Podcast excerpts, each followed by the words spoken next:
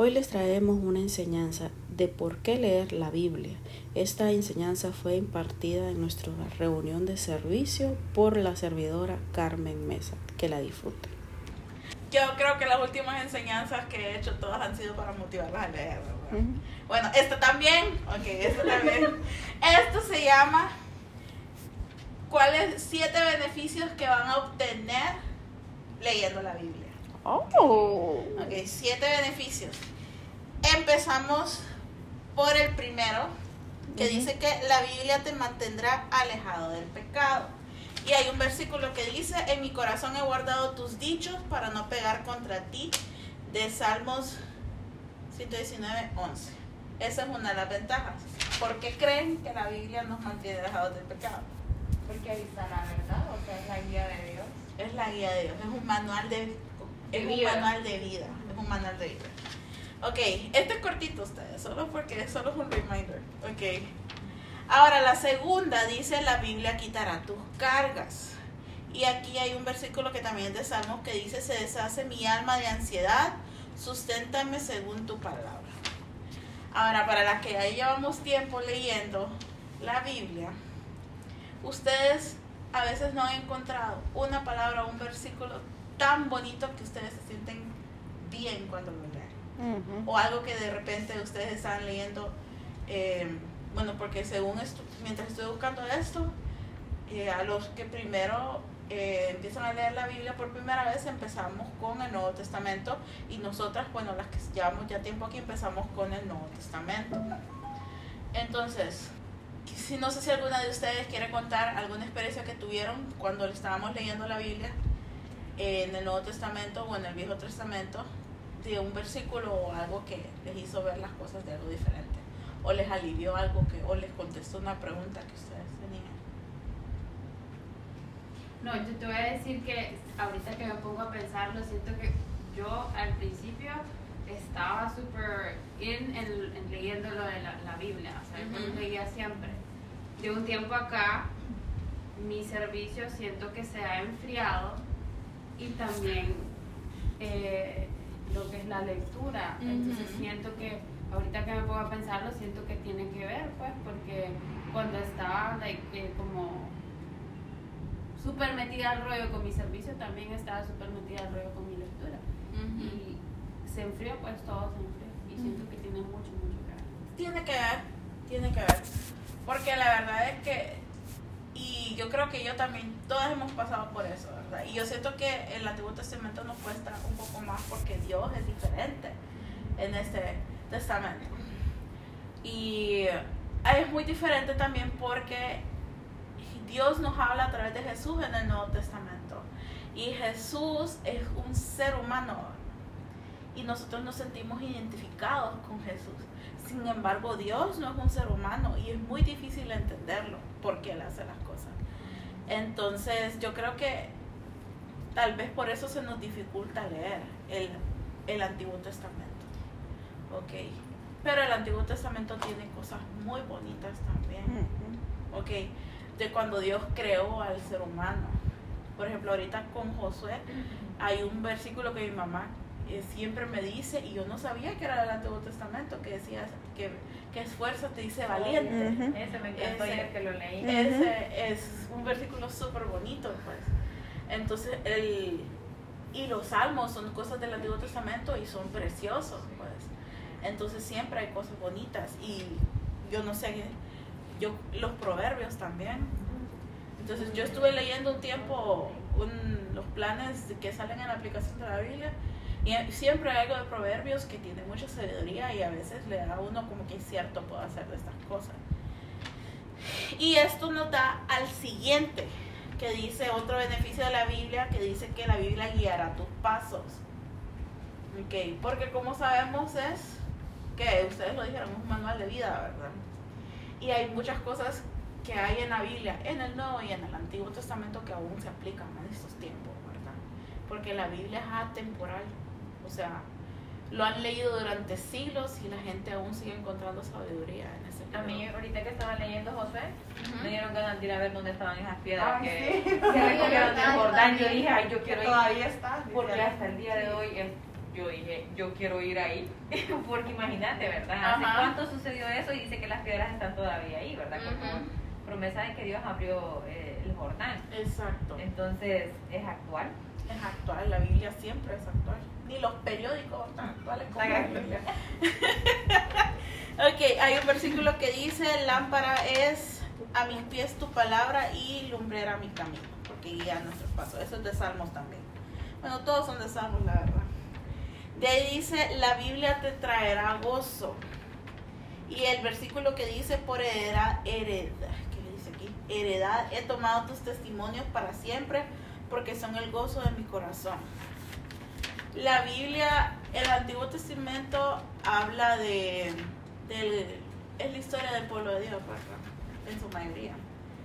Eh, y el Nuevo Testamento es ya la creación de la iglesia, de las doctrinas, del amor, habla bastante de eso.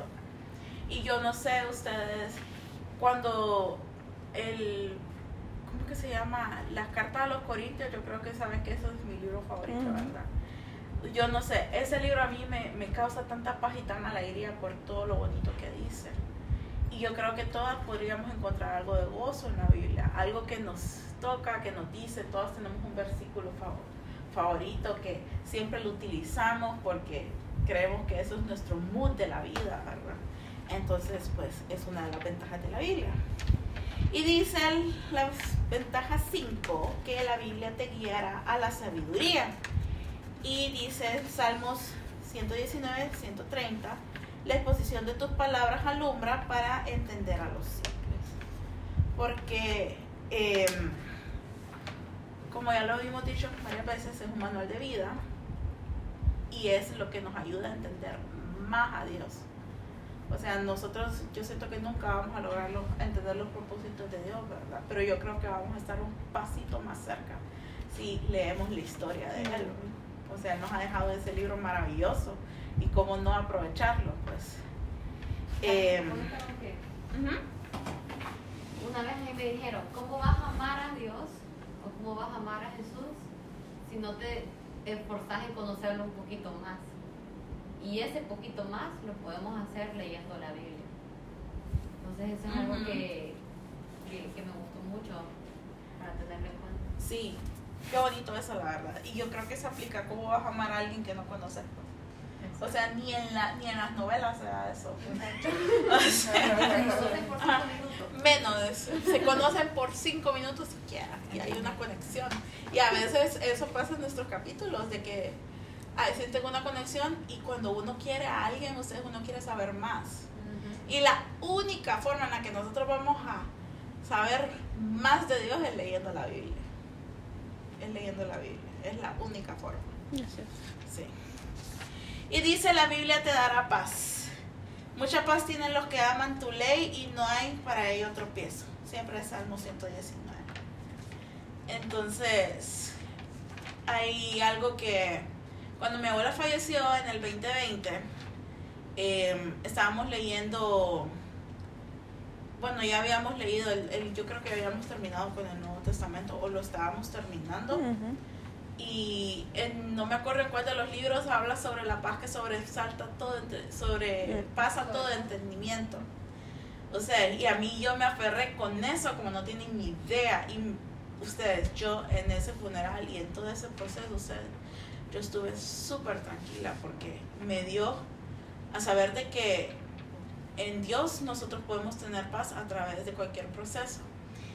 Y porque em, ya tenía el conocimiento de que ella no quedó solo ahí, pues que el cuerpo quedó enterrado en la tierra, sino de que ella ya avanzó al siguiente nivel de la vida, ¿verdad? Que es, es conocer a Dios, pues, o estar en la gloria de Dios. Entonces, esas cosas se aprenden leyendo la Biblia. o sea. Porque a uno le pueden decir, sí, resucitó el tercer día, pero ¿por qué resucitó el tercer día? o cómo fue que hizo, por qué, eh, por qué hay vida después de la muerte. Y toda esa sabiduría o todo lo que nosotros sabemos viene de la Biblia, no viene de otro lado. Ok. Y dice el 7, que es el más importante, la Biblia te traerá de vuelta a Dios. Y yo anduve errante como oveja extraviada, busca a tu siervo, porque no me he olvidado de tus mandamientos. Entonces, em, yo creo que todas hemos tenido tal vez dudas acerca de nuestro servicio y alguien nos manda un versículo o nosotros leemos algún versículo. No puede, no necesariamente en la Biblia, ¿verdad? Todo viene de la Biblia, pero este, alguien nos manda un versículo y nosotros nos inspiramos en eso y tal vez regresamos al camino. O algo nos pasa y nos encontramos consuelo en Dios. Y la forma en que nosotros podemos como conectarnos más con Él cuando nos sentimos desconectadas es conociéndolo más. Y eso es leyendo su palabra, educándonos en su palabra, tratar de comprenderla, inspirarnos en ella. Entonces, y es el libro de la Biblia, ustedes, Dios sigue inspirando a mucha gente hasta el son de hoy. Hay cantantes famosos que se basan en Dios. Okay. Hay conciertos de música cristiana y, y las palabras que salen son palabras que ellos ven en la Biblia. Ustedes. Hay canciones, bueno, hay hasta canciones que tienen nombres de los versículos, etcétera, pues todo se basa en eso. Entonces, yo esto es para motivarlas a leer, pues. Eh, y no lo hagan por mí, ni, ni por Vivian, ni porque están en este capítulo, sino que háganlo por ustedes mismos. Para que fortalezcan, porque el objetivo de FINEC es, ¿cuál es el objetivo de FINEC? Establecer una relación con Dios, ¿verdad? Fortalecerla. Ok. Entonces, nosotros no podemos establecer una relación con Dios si no sabemos de Él, si no leemos acerca de Él, educamos, si no leemos la Biblia, si no oramos, y es una parte muy esencial pues en la vida de cristiano, no importa qué rama del cristianismo, si somos mormones o somos católicos o somos ortodoxos, todos tienen, todas esas religiones que son basadas en Dios en sí, tienen una Biblia en la cual nosotros nos podemos guiar. Pues, variaciones mixtas, pero siempre hay una. Entonces, hagamos el esfuerzo por nosotras mismas, pues. No por cumplir una meta de leer 10 capítulos o de leer 5 capítulos a la semana, sino por nuestro propio crecimiento como cristianos. Y esa es la enseñanza, la verdad. Solo hacerles el recordatorio que lean. Y así. Listo, solamente es eso. Claro, fíjate que todos están muy bonitos, pero a mí el que me particularmente y en este momento de mi vida me gusta eh, más es el 7, te trae de vuelta a, Dios. Em, además de que yo cuando leo la Biblia siento bastante agradecimiento, ¿verdad? Eh, a excepción de Apocalipsis, siento no temor, sino agradecimiento y a, mí siempre me pasa algo, que cuando yo leo la Biblia, me dan bastante ganas de hacer las cosas bien, no por temor, sino por agradecimiento a, Dios. Eh, en mis vacaciones estuve viendo, no sé si, si, han tenido la oportunidad de ver esta serie, pero es muy bonita. se llama Los Elegidos. Eh, es una serie muy bonita y sí, de verdad, eh, dan a conocer la vida de Dios como de una, la vida de Jesús, perdón, como de una forma un poquito como más simplificada, donde vos podés entender mejor las cosas, ¿verdad? Entonces, eh, sí, yo me sentí todo ese tiempo muy agradecida, ¿verdad? Y eh, como con ganas, ganas de hacer las cosas bien, ¿verdad? De estar en el camino del bien y de hacer las cosas bien, no por temor, sino por por ese enorme agradecimiento. A veces queremos hacer las cosas bien por temor, porque si no va a pasar esto, si Dios nos va a castigar. Entonces resulta más cuando las hacemos por agradecimiento.